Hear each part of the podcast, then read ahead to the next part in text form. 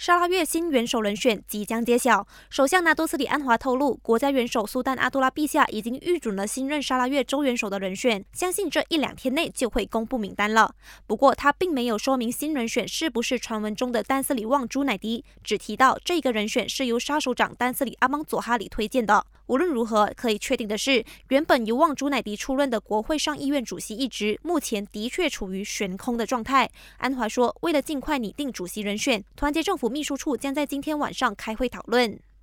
另一方面，安华强调，他不会容忍在过去的腐败制度中涉及滥用公款的不当行为。并认为，所有政治领袖、学者和精英分子都必须共同承担责任，因为各方在过去阻止不了挪用公帑的事情发生，才会导致贪腐现象持续。团结政府也被迫需拨出高额的资金来解决后续问题。